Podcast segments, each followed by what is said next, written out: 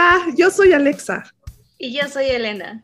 Y esto es Échalo a Emprender, un podcast divertido y pura buena vibra en el que vas a ver historias reales de fracasos reales. Con los cuales te podrás inspirar y dar el primer paso para emprender. Porque el fracaso es el primer paso para el éxito.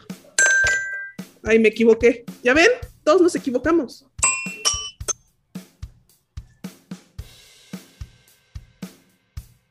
Bienvenidas y bienvenidos a Échalo Emprender. ¿Cómo estás, Alexa? Hola, Lenita. Muy bien, como siempre, como siempre, con, con mucho entusiasmo y emoción de otro episodio. ¿Tú cómo estás?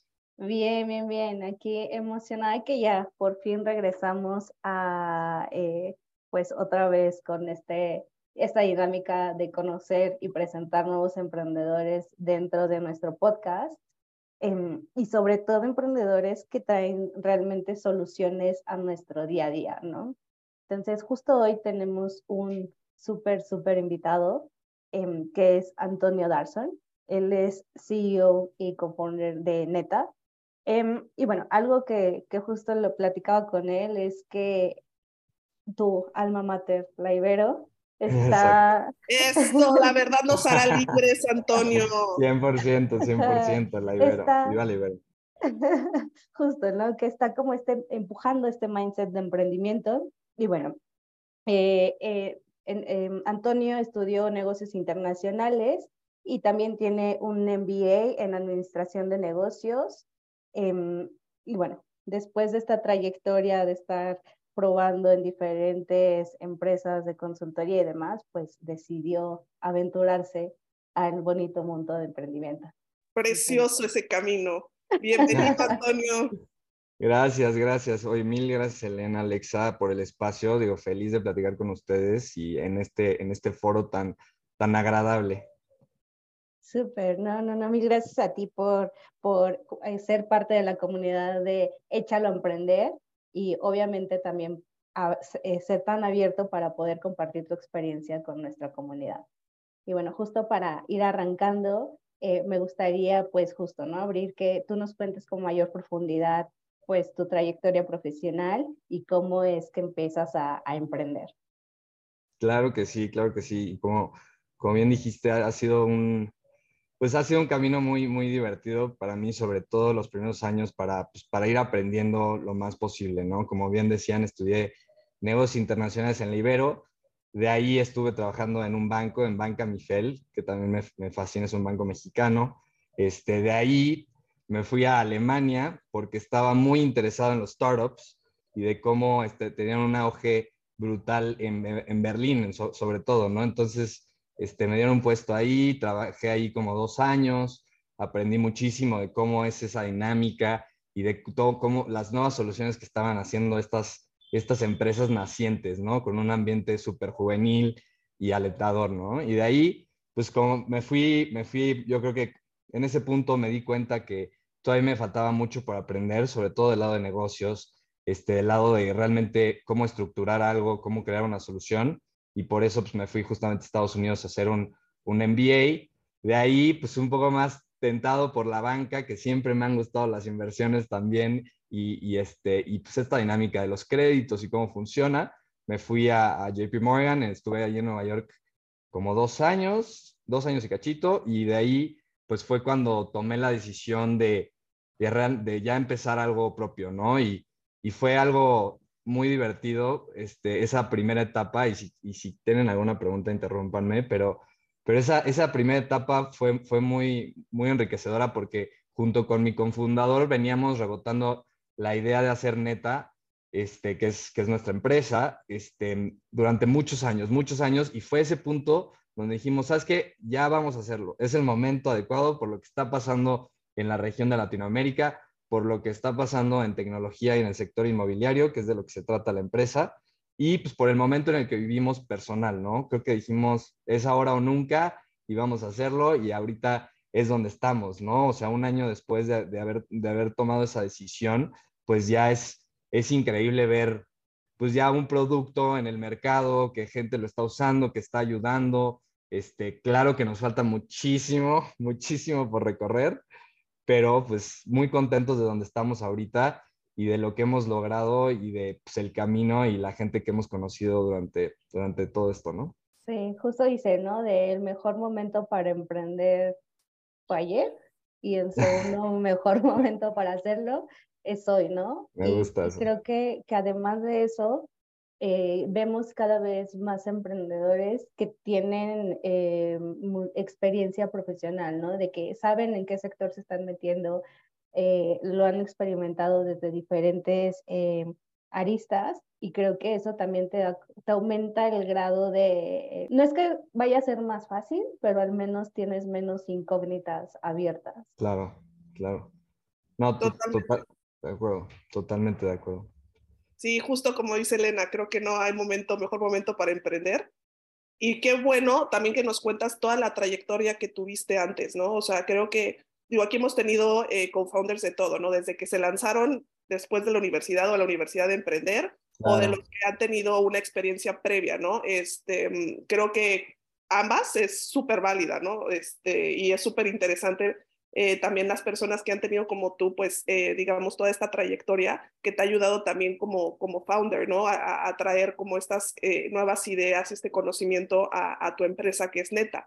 Y bueno, ahora sí que la neta es que quiero que nos cuentes un poquito sobre sobre qué es neta, cómo funciona y pues cómo surge la idea, ¿no? De qué, de qué, qué problemas están resolviendo en Latinoamérica, en México y, y, y, qué es lo que quieren resolver.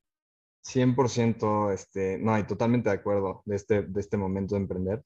Eh, sí, Net, mira, y hablando de Neta, Neta es una plataforma, este, bueno, basada en una aplicación que es móvil y web, que le da las mejores herramientas de administración y de financiamiento a arrendadores en México, ¿no? Y esos son arrendadores y luego la palabra se pierde un poco, son caseros, o sea, digamos, gente que tiene un inmueble y que se lo renta a un inquilino, ¿no? Lo que nos hemos dado cuenta es que es un mercado gigantesco en México, imagínate, nada más en México hay 5.8 millones de propiedades que se rentan y los dueños de, estos, de estas propiedades pues sufren muchísimo en cuanto a cobranza, mantenimiento, cuanto a llevar una contabilidad clara y sana, tener visibilidad, tener una buena interacción con sus inquilinos.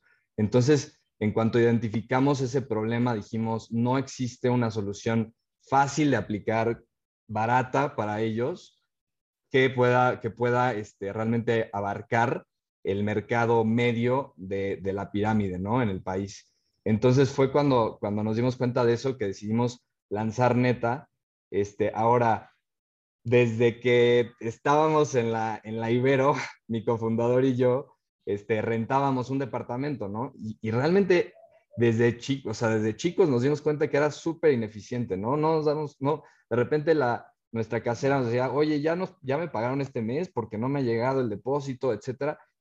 cosas así, pura subjetividad que realmente pues entorpecía la relación y que podía causar muchos problemas, ¿no? También desde el principio nosotros somos de, de Cuernavaca, entonces conseguir un, un aval era, era, en la Ciudad de México era súper difícil, este, nunca nadie nos, nos este, premió por pagar a tiempo nuestra renta, entonces todos estos comentarios era todo el tiempo, ¿no? Y justamente habiéndoles contado de, de pues, que hemos vivido, tenido la suerte de, de vivir en, en diferentes lugares, este, durante nuestra carrera, siempre era como, oye, ahorita estoy en Alemania, aquí le hacen así, pero existe ya esta solución. Bueno, yo estoy en Estados Unidos estudiando y, y, está, y, aquí ya lo hacen de otra manera. Entonces, siempre era una plática constante y un tema al que regresábamos, ¿no? Y ya, entonces, si nos adelantamos a, a ese punto de inflexión donde los dos decidimos emprender, pues nos quedaba clarísimo que, pues, que era, era, era crear esta solución realmente. Es que sí, de verdad que yo he estado de dos, dos lados de la moneda, ¿no? Tanto teniendo una propiedad la cual eh, estoy rentando y también yo ser la, la, inquilina, ¿no? Y de ambos lados creo que es, hay bastantes, eh, digamos, eh, vacíos y problemas que, que, se buscan resolver, ¿no? Por ejemplo, pues tú como propietario te da miedo a quien se, por más confianza, por más contratos, pues la verdad es que nunca sabes a quién le estás rentando realmente tu casa, en qué manos las estás dejando, ¿no? Yo ya he tenido pues problemas legales en, cuestiones este, pues de, mi propiedad y todo, Em, y también como inquilino, pues también eh, digamos que quieres tener una buena relación con tu rentero, ¿no? Entonces creo que neta viene en muy buen momento. Sí, sí, o sea, es, es justamente eso, ¿no? O sea, como bien dices, nunca sabes a quién le estás rentando, a menos de que sea un familiar y luego también con familia es, todavía se presta más subjetividades, ¿no? O sea, realmente es, yo creo que de las relaciones más complejas que puede haber, este, y que más cuidado necesitan. Entonces, pues nosotros y por eso se llama neta, porque queremos dar esa transparencia y esa claridad para que mínimo quede un registro claro de todo lo que está pasando, ¿no? Ya si alguien quiere este, pues, abusar o portarse mal dentro de la relación, que sea por cuenta propia y no por malentendidos, no por falta de información, ¿no? Sí, tener ahí todos eh, los términos súper claros, ¿no? Y que tampoco en una parte se vea como con mayor ventaja que, que otra, ¿no? Y, y creo que también algo que, que, están haciendo ustedes muy bien es justo realmente sí formalizar eh, el proceso, ¿no? Recuerdo que hace muchos años eh, unos buenos amigos empezaron a emprender Dada Room, ¿no? Que no era tal cual la propiedad, sino eran habitaciones, pero mm. igual, ¿no? Tienes esta relación de em, arrendatario e inquilino, pero justo como parte de lo que no cuadró dentro del modelo, pues, eh, pues esta informalidad, ¿no? Porque utilizaban la plataforma solamente para búsqueda, pero realmente todo, toda la relación eh, entre estas dos partes, pues era eh, offline, ¿no? Y tenían los mismos problemas y había justo esta misma, este mismo nivel de desconfianza, ¿no? Entonces, justo me gustaría que, que nos ayudes como uno a entender mucho mejor cómo, cómo ustedes no solamente se, eh, son un buscador, sino que también se convierten en esta plataforma de hacer seguimiento y dar seguridad a ambas partes.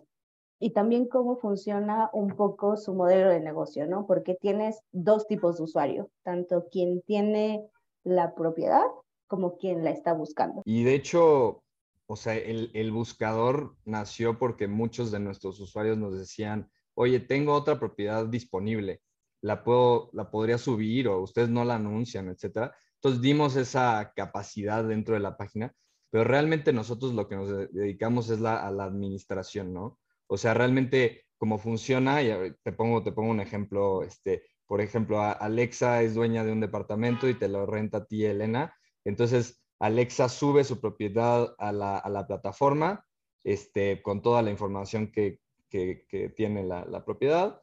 Este, te manda un código, tú, Elena, creas tu perfil como, como inquilina, se ligan las dos y ya están, digamos, dentro de nuestro sistema. Entonces ahora lo que pasa mes con mes es que a Alexa, la dueña, nosotros le pagamos el día que ella diga, o sea, si es, es el día 1, el día 2, el día 3, independientemente de si tú, Elena, la inquilina, ya nos pagaste la renta o no. Entonces, nos, ahí ya se le quita ese dolor de cabeza de estar pensando, preocupándose por este, cobrar la renta. Este, y también a ti, Elena, te damos la capacidad de, como inquilina, pagar con tu renta, si quieres, hasta con tarjeta de crédito, con CODI, este, en tiendas de autoservicio. Y esto, claro que a ti como inquilina te va generando un historial de buen pago. Entonces, lo que queremos lograr es justamente eso, que en un futuro, si tú, pues, porque te mudas o lo que sea, Elena, este, quieres buscar un nuevo departamento, pues ya tienes cierta credibilidad, ¿no? Ya dice aquí tu, tu score que, bueno, estuviste pagando a tiempo durante 12 meses un departamento de una renta similar, este, y entonces, pues eso le va a dar mucho más confianza al, a tu siguiente casero o, o arrendador, ¿no? Y otra cosa, ah, bueno, y nosotros, pues, hablando del modelo de negocio, cobramos, le cobramos al dueño o al arrendador por este servicio, le cobramos el 2% masiva de la renta mensual, ¿no? Entonces es súper accesible, no es el 10% que le pagas a una administradora, porque realmente, pues tú como casero sí te estás encargando, pero te estamos dando las herramientas, ¿no? Entonces, por esas herramientas y no por una administración presencial de lleno, es que estás pagando el 2%. Y también aparte de eso, tenemos otro producto que es lo que más ahorita está llamando la atención y con, quizás con lo que más éxito estamos teniendo para atraer a todo el mundo a la, a la plataforma, que son adelantos de renta, ¿no? Entonces, en el mismo escenario de Alexa como casera, teniendo a Elena como inquilina, si a nosotros, nosotros tenemos visibilidad sobre la relación, tenemos el contrato de arrendamiento, tenemos predial, comprobante de domicilio, identificaciones, etcétera, nos sentimos cómodos adelantándole a Alexa hasta seis meses de renta de su propiedad, ¿no?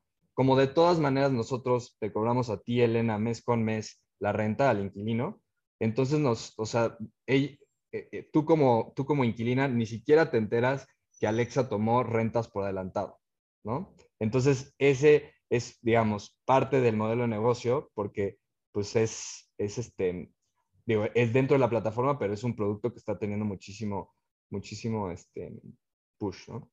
No, y me encanta que está eso, eso que están haciendo, porque pues muchas veces, obviamente, eh, los que están rentando sus propiedades lo están haciendo pues como ingreso, ¿no? Porque necesitan ese ingreso y el hecho de que ustedes puedan eh, adelantarles las rentas para hacer, hacer pagos o, gastos, se me hace increíble. La verdad es que yo nunca había escuchado de un, un modelo similar y la verdad es que se me hace se me hace súper, súper interesante. Y bueno, en cuestiones, por ejemplo, sabemos que el mercado de las rentas eh, en México es un, digamos, un mercado que está muy poco regulado, muy poco controlado, por lo mismo de que pues la gente no quiere pagar impuestos, este, la gente prefiere que todo, muchas veces te dicen, ay, ¿sabes qué? Yo te lo rento, eh, te bajo el precio, pero si me, pagas en cash, ¿no? Este, porque la verdad es que la gente, las, las, el porcentaje eh, de impuestos sobre la renta es carísimo en este país, especialmente hablando de la Ciudad de México. O sea, creo que está, creo que son, es el, el, si, no me, si no me equivoco, creo que estamos entre el 20 y el 30% de, corrígeme, Antonio, creo que de impuestos eh, sobre, sí, sobre es así, sí. Este, y pues la gente dice, no, pues mejor me voy por lo oscurito y pues recibo total, el total de mi renta, ¿no? Eh, hablando, cuando nos mencionas tú del tema de Netascore, que se me hace súper interesante esto que va generando puntos, ¿tú crees que digo, el gobierno obviamente a Neta lo va a amar, este, netamente, porque ustedes están haciendo de alguna forma que pues este mercado eh, sea un poco mucho más este, eh, establecido, mucho más visible.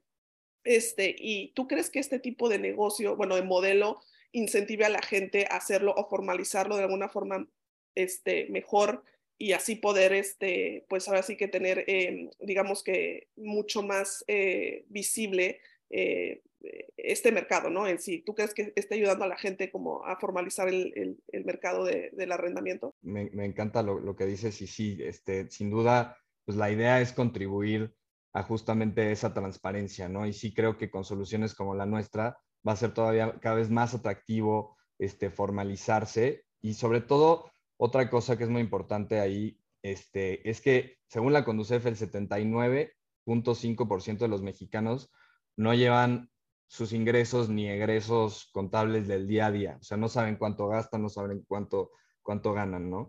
Y, y regresando a lo que decías tú de, de pues sí, es, es pagar impuestos, pues quizás sí te pega en el bolsillo, pero quizás no estás, no estás analizando al 100% qué tanto te pega, qué tanto te, este, más ganarías si lo hicieras de otra forma, cuánto te cuesta el transporte para ir cuando, cuando vas a cobrar la renta en efectivo, cuánto te cuesta si en algún momento tienes, tienes alguna, algún incidente ahí con el efectivo. O sea, como que todas esas cosas no están claras, ¿no? Entonces, y eso es parte de lo que nosotros ofrecemos, es cada propietario o dueño tiene un dashboard donde realmente ve sus ingresos, sus egresos, este, ve, eh, ahí tenemos integrado también el mantenimiento, entonces también pueden llevar a cuentas de, de, este, de oye, ¿cuánto gasté en mantenimiento este año? ¿no? Oye, si, si me está saliendo, no me está saliendo, ¿cómo prefiero hacerlo yo? ¿no? Tengo las herramientas para tomar ese tipo de decisiones de forma educada. Y, y sí creo que cada vez más por, con este tipo de soluciones y sobre todo con la comodidad de los pagos electrónicos, de los smartphones, la, adaptación que están teniendo en el país, va a ser más común y más común que la gente ya quiera hacer todo de forma transparente, ¿no? Sí, transparente y, automatizada, ¿no? Porque no te estás exponiendo a tener efectivo, no te estás exponiendo a que se te olvide pagar la renta o, o justo, ¿no? Estar administrando tus gastos. Creo que no solamente estás resolviendo la necesidad de hacer esta transacción mucho más eficiente, sino que estás resolviendo eh, pues otros muchos em, temas de nuestro día a día, ¿no? O incluso la parte del score. O sea, si al final de cuentas eh, es uno de los gastos em, periódicos que tienes, pues que eso también se pueda ver reflejado eventualmente en un score crediticio, ¿no? O en un crédito hipotecario. 100% eso, eso y eso me, me, fascina. Y eso, de hecho, así fue como empezó la idea de Neta. O sea, realmente nosotros lo veíamos del lado del inquilino y decíamos, oye, el historial, ¿no? O sea, este historial que, que te deberían de premiar por pagar a tiempo, te deberían de cuando como Airbnb, por ejemplo, que tú estás, rentas un Airbnb en México y después rentas un, Airbnb en Estados Unidos y tienes tu puntaje, ¿no? Que sea una cosa transnacional o, transborderiza, digamos, que, que, realmente tengas esa credibilidad. Y, queríamos empezar, pues, justamente y, ligarlo al buro de crédito. Ahora, pues nos dimos cuenta que, que pues digo, esto es, esto es un hecho, que quien decide cómo se paga la renta o qué sistema se va a usar para la administración, pues es el casero, ¿no? Entonces, por más que nosotros le demos muchos beneficios al inquilino, a fin de cuentas nuestro enfoque pues fue un poco más en el casero, ¿no? Y en dar más beneficios al casero. Y también eso fue lo que nos llevó a, pues, a darle la liquidez, ¿no? A través de los adelantos. Por ahora. Por ahora. Por ahora, exacto. Está. Y me encanta que, y si tienen alguna idea, en serio, bienvenida, porque espero, porque espero que, que esto sea nada más el comienzo y creo que hay demasiadas cosas que se pueden hacer, que se pueden resolver dentro de estas relaciones. Sí, totalmente. Y, justo lo que te decía, ¿no? O sea, hay, eh, existe como esa posibilidad, ¿no? De que igual puedas tener eh, acceso eventualmente a una hipoteca que no necesariamente sea neta quien lo Em, quien dé ese financiamiento, pero si ustedes tengan este historial, ¿no? Y este pre, em, preaprobación de los usuarios.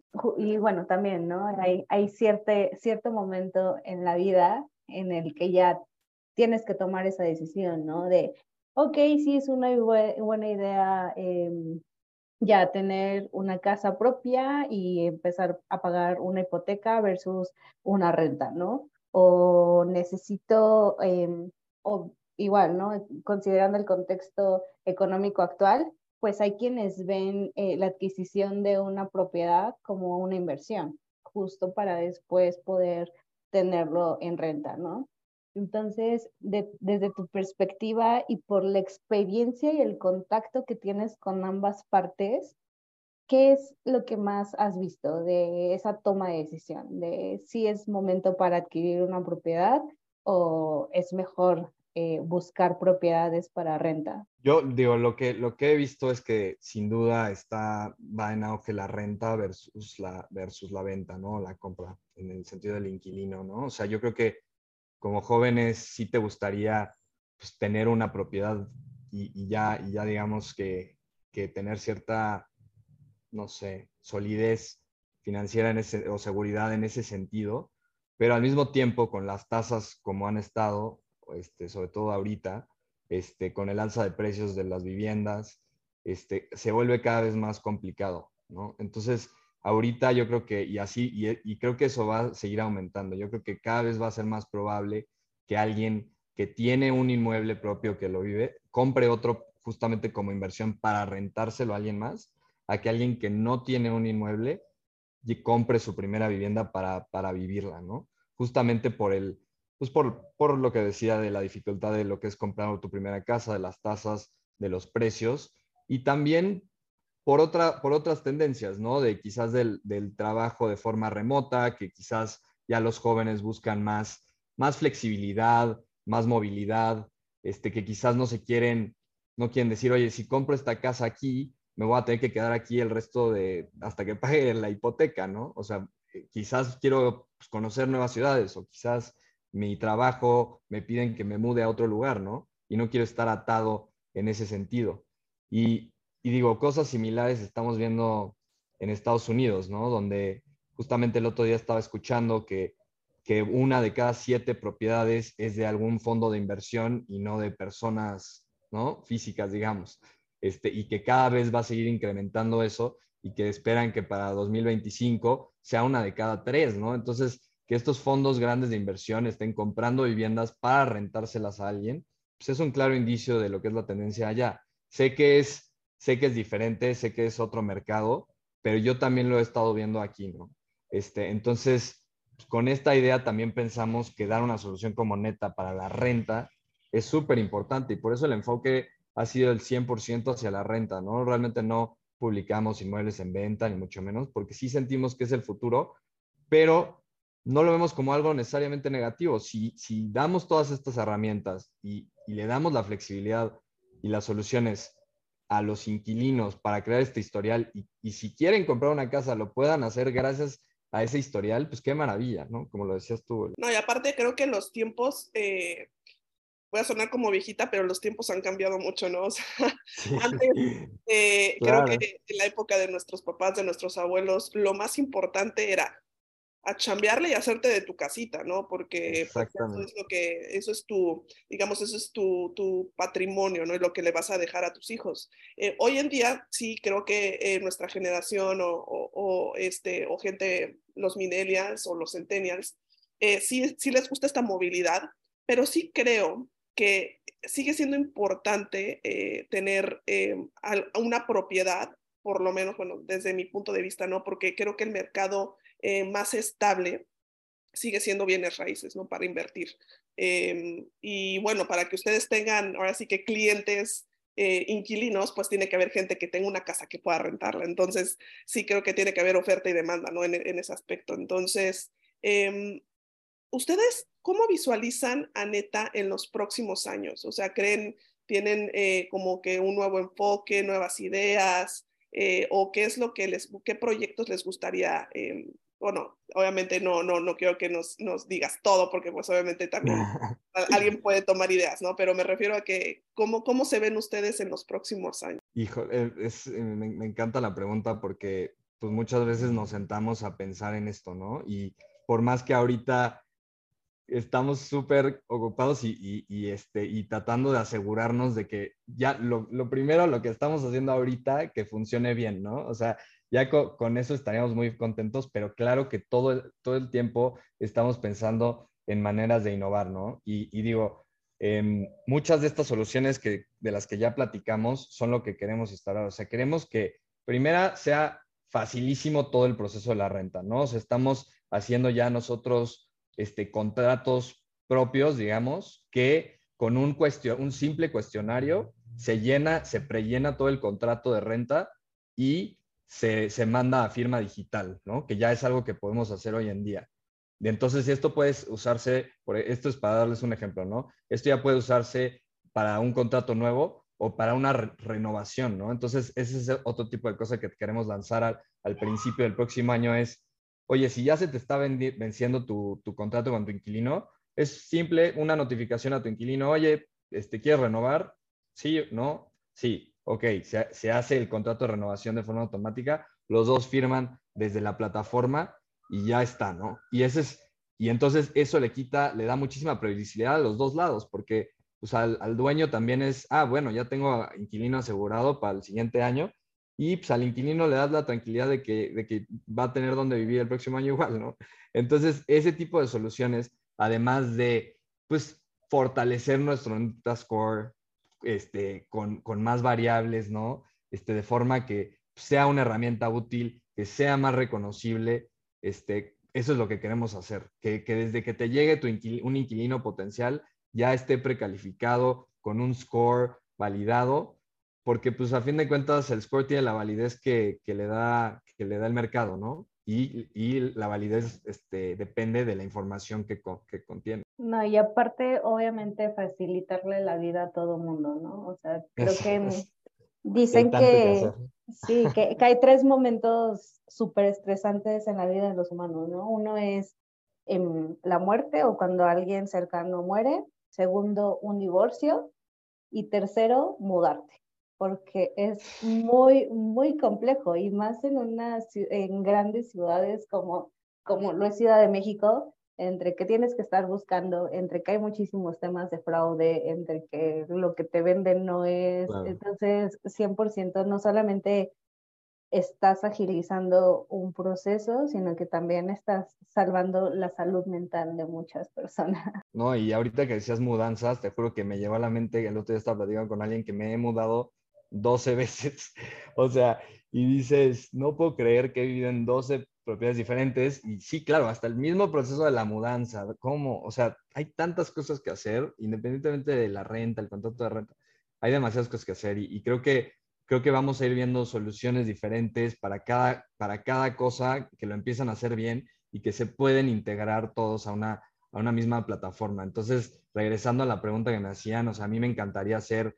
el referente, pues, ahorita, por ahora, México, Latinoamérica, de renta que facilita todo este tipo de procesos desde una plataforma y que todo lo puedes ver desde ahí, ¿no? Este, si quieres pedir un adelanto como casero, si te llegó un nuevo inquilino, si tu propiedad está desocupada, si quieres renovar contrato, si quieres este, checar si tu el neta score de tu inquilino está bien, si todas estas cosas me gustaría que estuvieran dentro de neta. Ahora, creo que por ahora estamos muy enfocados en mejorar y que sea súper fácil para nuestros usuarios hacer lo que ya hacemos. Sí, totalmente. Y bueno, justo ahorita que, que mencionas, ¿no? De hacerlo fácil, pues emprender no lo es. Eh, y creo que ya te, eh, en el camino te, te, habrás dado cuenta, ¿no? Sobre todo versus tú que venías como del mundo corporate y ahora lo que tienes que enfrentar como, como emprendedor. Entonces, nos gustaría también explorar un poco por ahí, ¿no? De qué, qué fue ese driver que te hizo tomar la decisión de empezar a emprender y también, pues, ¿qué consejo le, diría, le darías a las personas que, que lo están considerando y eh, dar ese paso? Te juro que no sé ni cómo contestar la pregunta. Este, no, mira, la verdad es que yo nunca me consideré, o sea, durante la carrera, este, al principio de, de, mi, de mi carrera profesional, nunca dije, no, yo soy emprendedor, o sea, yo nada más estoy aprendiendo para lo que se me ocurre algo, voy, voy a emprender. Como que nunca pensé eso, nunca, fue más, fue más un momento de mi vida donde dije, quiero tener mucho impacto, mucho más impacto del que estoy teniendo ahorita. Digo, este, quiero, quiero crear una solución que, que mejore la vida de, de, mientras más personas se pueda y que aparte, pues, cree empleos y crear una cultura organizacional que haga que esos empleados o esos colaboradores estén contentos y estén motivados por una misión en común. Entonces, realmente el driver, como decías tú, fue esa misión, ¿no? De decir, quiero regresar a mi país, quiero hacer una solución para mejorarle la vida a, sus habitantes. Y eso es, complicado porque también muchas veces tú quieres dar soluciones para problemas que ni siquiera entiendes o quieres dar soluciones para, este, pues para beneficiarte a ti mismo, ¿no?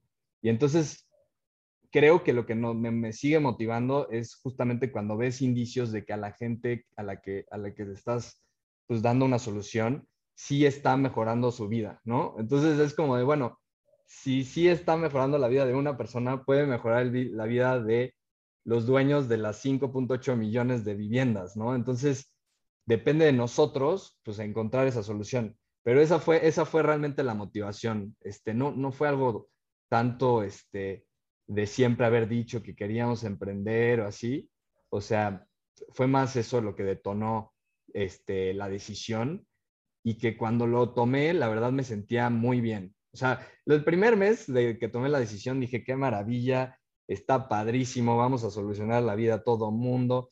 Los siguientes meses fueron bastante pesados en el sentido de, a ver, pero no sé, no sé hacer nada, no sé cómo funciona esto, no sé cómo constituir una empresa, no sé si esto realmente le va a solucionar la vida. Hablando con usuarios potenciales, decíamos, no, pues estamos, estamos perdidos, ¿no? O sea, lo, como te decía de lo de, que empezamos eh, enfocándonos en un inquilino, muchas veces hablábamos con caseros y decía, no, a mí no me interesa, o, el inquilino me decía, pues sí, le dije que, que si le gustaría una solución así, pero me dijo que, pues que no, y que no es, no es su problema, y que cosas así que decías, no, a ver, no va por ahí, pero el chiste es como mantener este, un amigo siempre me dice como la estrella del norte, o, este, de decir, a ver, ¿para qué es que, que, queremos hacer esto, no? O sea, ¿cuál es la misión? Y si, y si no se te olvida eso, los días difíciles, yo creo que siguen siendo muy difíciles, pero te ayuda a sobrellevarlo de mejor manera. Sí, no, totalmente. Creo que eh, de lo mucho de lo que mencionamos em, en este podcast es que lo que nunca debe de cambiar es justamente tu pasión y justamente como el problema a resolver, ¿no? Digámoslo así. La solución puede cambiar miles de veces. Creo que las, a las, las, startups a las que mejor les va son las que están constantemente iterando y no tienen miedo a estar cambiando eh, diferentes aspectos de, de, su modelo de negocios, de su, de su valor agregado, eh, de su equipo, ¿no? Em, creo que eso puede, puede cambiar, pero lo que nunca debe cambiar, como tú dices, es el por qué, ¿no? O sea, ¿para qué estoy haciendo esto? Y, y bueno, creo que todos aprendemos, eh, creo que todos eh, estos cambios, estas iteraciones, vienen de errores, vienen de fracasos, ¿no? Y pues como sabes, este, nos encanta hablar del fracaso en este, en este programa. Em, y pues bueno, queremos preguntarte a ti sobre qué, primero, para Antonio, ¿qué significa el fracaso? O sea, tú, tú, tú, digamos, o sea, que, que nos digas en tus palabras qué significa para ti el fracaso.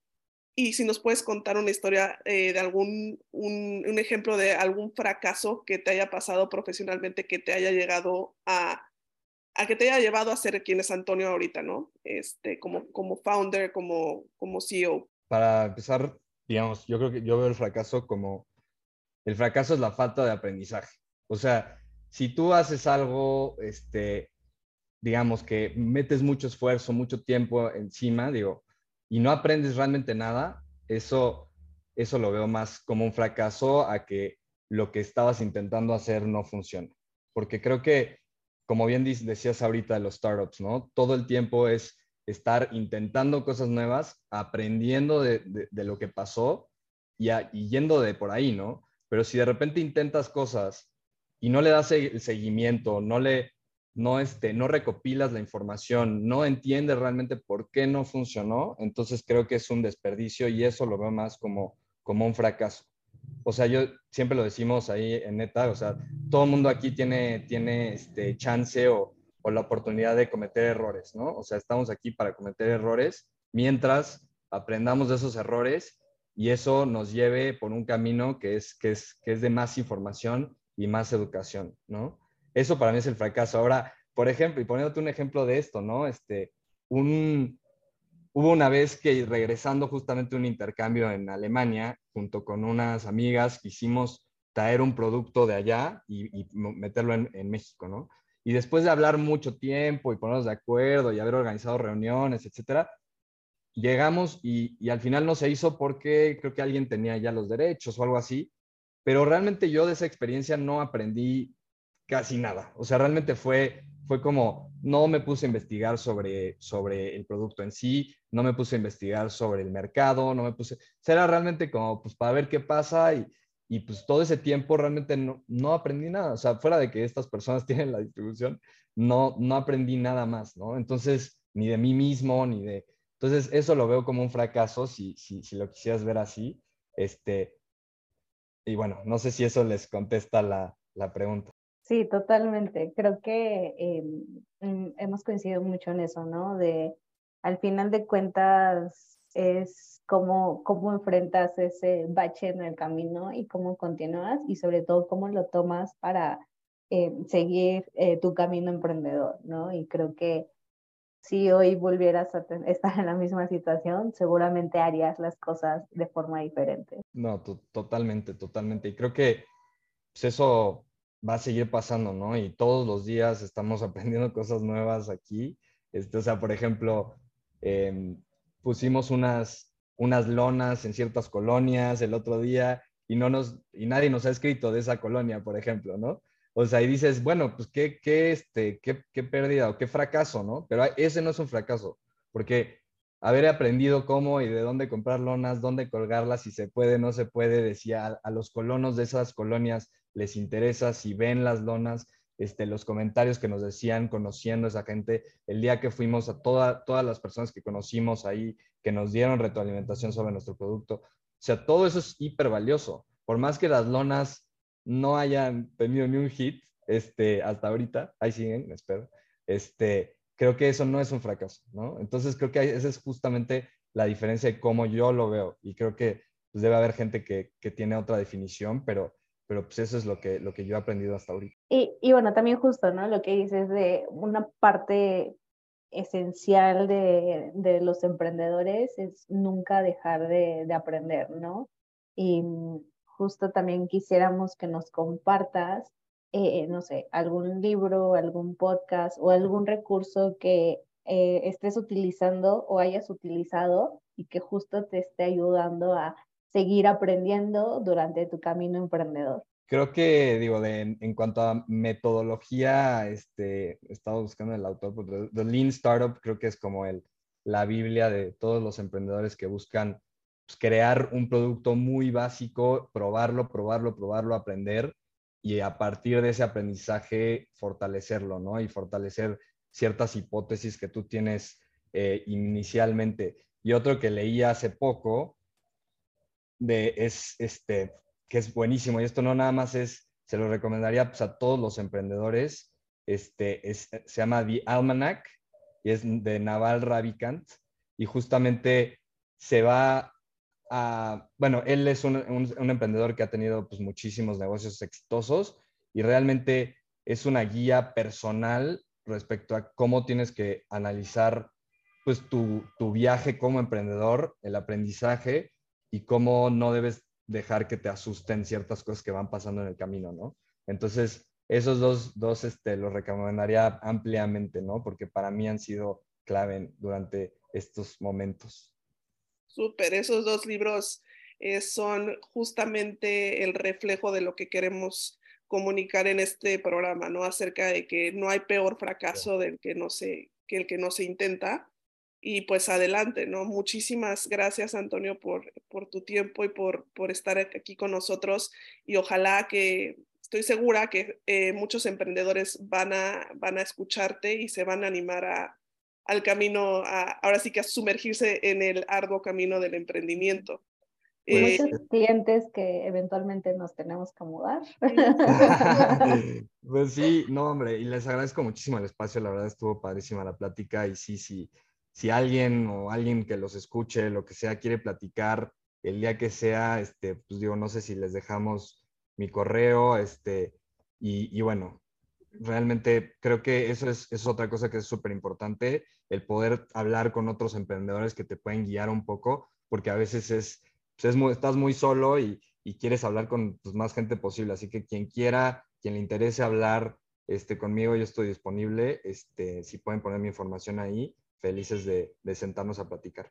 Claro que sí. Y nada más cuéntanos eh, cómo encontramos a Neta para los que estemos interesados. Claro, es www.neta.mx. Es neta con doble, exacto, es neta con doble T.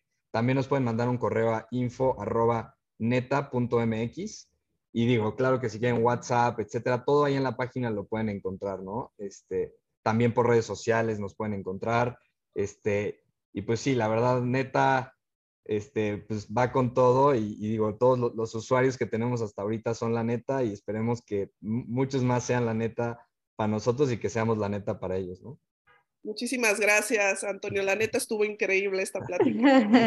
Gracias, son Me encanta el nombre. Este, que estén muy bien y mil gracias otra vez por el espacio. Gracias a ti, Antonio. Cuídate, Lenita, cuídense. Nos vemos bye. Bye, bye. Bye, Sandy.